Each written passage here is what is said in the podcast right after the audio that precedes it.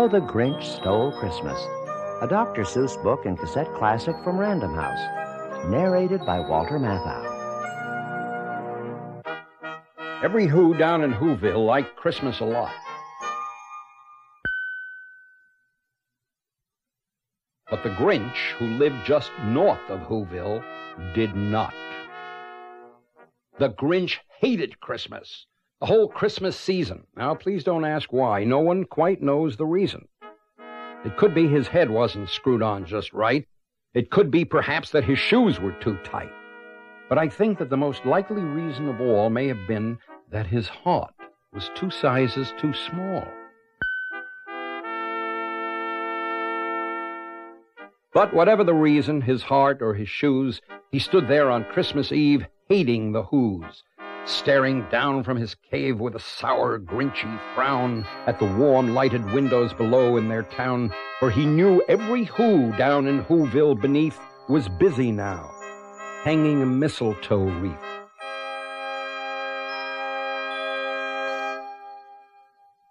And they're hanging their stockings. He snarled with a sneer. Tomorrow is Christmas. It's practically here. Then he growled with his Grinch fingers nervously drumming. I must find some way to stop Christmas from coming. For tomorrow he knew. All the Who girls and boys would wake bright and early. They'd rush for their toys. And then, oh, the noise, oh, the noise, noise, noise, noise. That's one thing he hated. The noise, noise, noise, noise!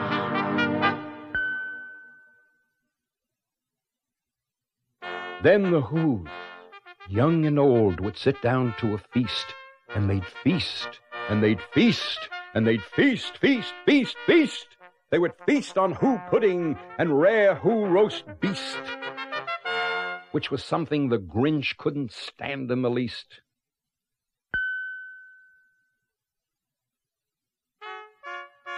And then they'd do something he liked least of all.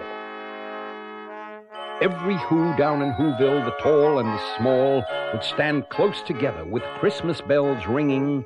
They'd stand hand in hand, and the Who's would start singing. They'd sing and they'd sing and they'd sing, sing, sing, sing. And the more the Grinch thought of this Who Christmas sing, the more the Grinch thought, I must stop this whole thing. Why, for 53 years, I've put up with it now. I must stop this Christmas from coming. But how?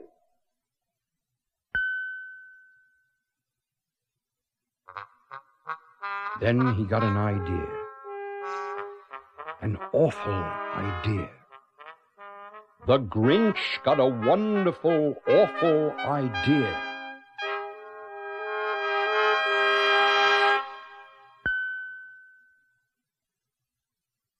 I know just what to do. The Grinch laughed in his throat, and he made a quick Santa Claus hat and a coat, and he chuckled and clucked. What a great Grinchy trick! With this coat and this hat, I look just like St. Nick. All I need is a reindeer. The Grinch looked around, but since reindeer are scarce, there was none to be found. Did that stop the old Grinch? No. The Grinch simply said, If I can't find the reindeer, I'll make one instead. So he called his dog Max. Then he took some red thread and he tied a big horn on the top of his head.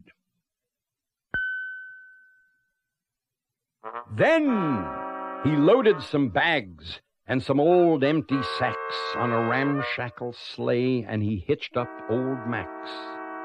Then the Grinch said, Get up!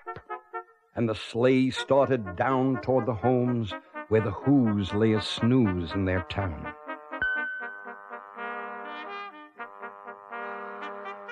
All their windows were dark. Quiet snow filled the air. All the Who's were all dreaming sweet dreams without care when he came to the first little house on the square. This is stop number one. The old Grinchy claws hissed. and he climbed to the roof, empty bags in his fist.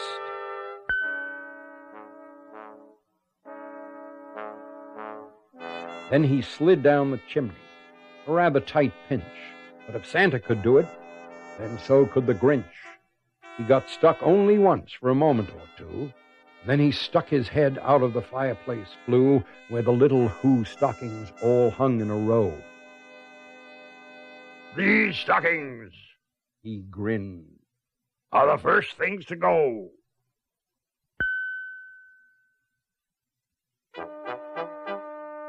Then he slithered and slunk with a smile most unpleasant around the whole room, and he took every present pop guns and bicycles, roller skates, drums, checkerboards, tricycles, popcorn, and plums, and he stuffed them in bags. Then the Grinch very nimbly stuffed all the bags one by one up the chimbley.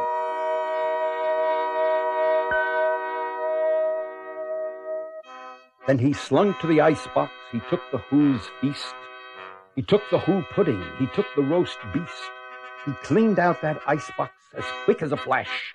Why, that Grinch even took their last can of Who hash. Then he stuffed all the food up the chimney with glee, And now grinned the Grinch. I will stuff up the tree. And the Grinch grabbed the tree and he started to shove when he heard a small sound like the coo of a dove.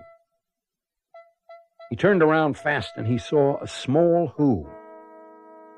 Little Cindy Lou Who, who was not more than two. The Grinch had been caught by this tiny Who daughter, who'd got out of bed for a cup of cold water. She stared at the Grinch and said, Santa Claus, why? Why are you taking our Christmas tree? Why?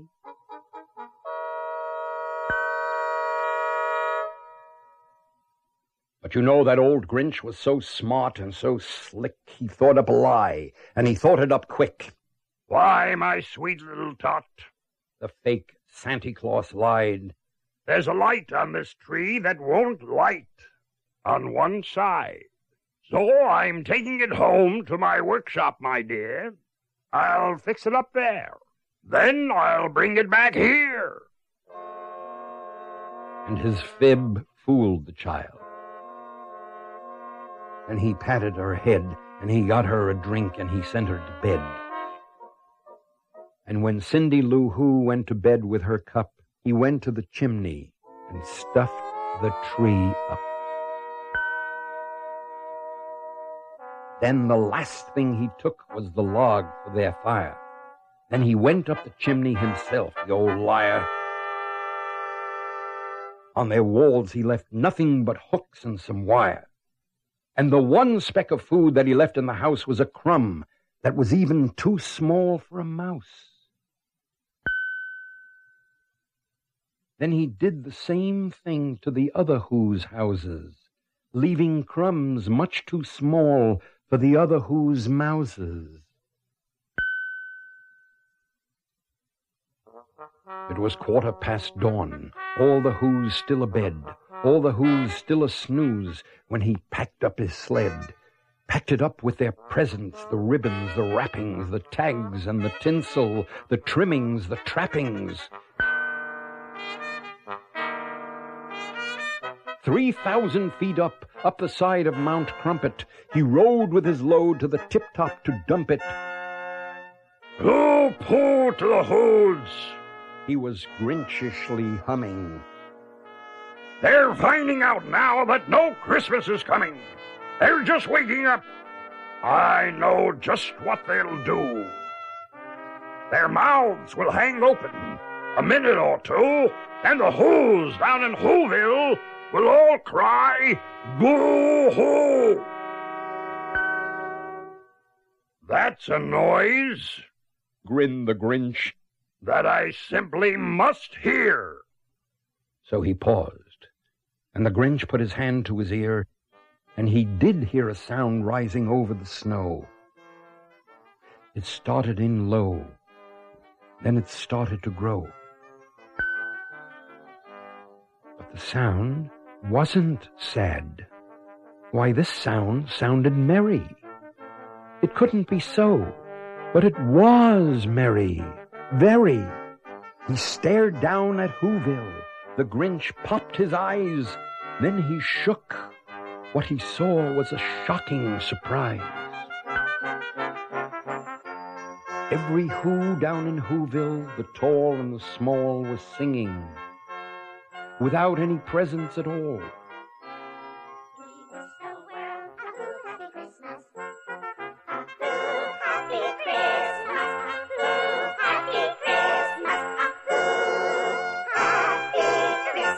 He hadn't stopped Christmas from coming.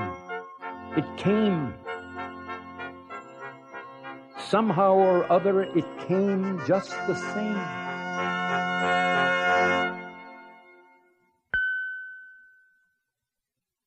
And the Grinch, with his Grinch feet ice cold in the snow, stood puzzling and puzzling. How could it be so?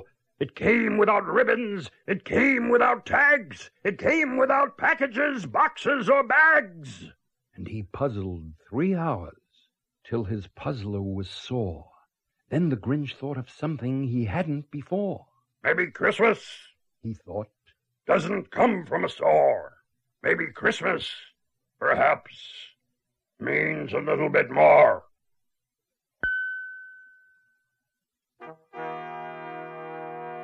And what happened then? Well, in Whoville, they say that the Grinch's small heart grew three sizes that day. And the minute his heart didn't feel quite so tight, he whizzed with his load through the bright morning light, and he brought back the toys and the food for the feast. And he He himself, the Grinch, carved the roast beast.